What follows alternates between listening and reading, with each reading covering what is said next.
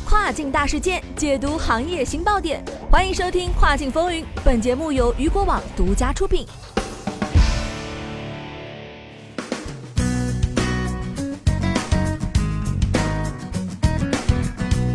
各位好，欢迎大家在每天中午的十二点继续锁定到雨果调频，这里是正在为您播出的《跨境风云》，我是大熊。二零一二年啊，东南亚电商平台 Darius 成立，并于二零一六年推出次日达服务，在二零一八年五月啊被阿里巴巴收购，并于同年十月完成阿里巴巴系统升级。那么据过往了解啊，截至二零一九年的三月，Darius 目标市场五个国家已经全部都开通了跨境电商业务，目前五个国家都可以面对中国卖家进行招商。南亚电商的情况到底是怎么样的呢？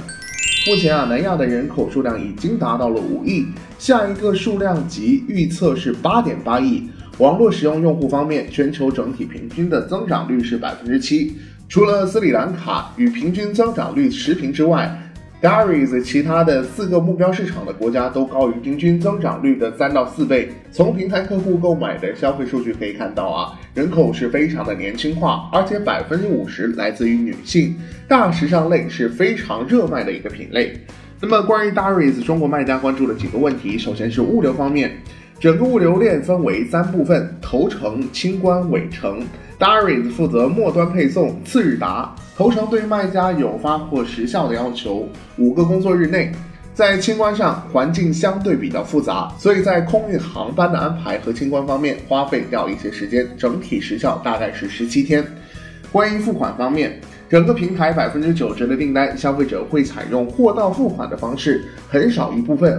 很少一部分会预付。关于流量方面，Darius 的目标市场 Facebook 的用户量甚至超过一些欧美国家，所以 Darius 会花很多精力投广告到 Facebook 上引流。在 App 上，在 App 上借鉴了 Lazada 做了一个专门提供跨境卖家产品的入口，包括 PC 端也是，所有的跨境点都已经上线了。在工具方面，所有 Lazada 有的功能，Darius 将来也都会有，包括优惠券和摇一摇功能。同时啊，建议卖家最好做一些店铺装修。关于大促，经历了双十一、双十二，也经历了刚刚过去的巴基斯坦日，非常成功。接下来啊，Darius 也会有一些第一阶梯的大促。会提前告诉卖家，而且招商渠道也是开放的。目前啊，五类的这个热卖品包括女装服饰、手表、音响耳机、手机配件、汽配，稀缺的是母婴、玩具、美妆类。好的，聚焦大事件，解读新爆点。以上就是今天雨果电台为您梳理到最新一期的跨境风云。想了解更多跨境电商资讯，您还可以持续关注雨果 App 推送的最新消息。我是大熊，我们下期再见，拜拜。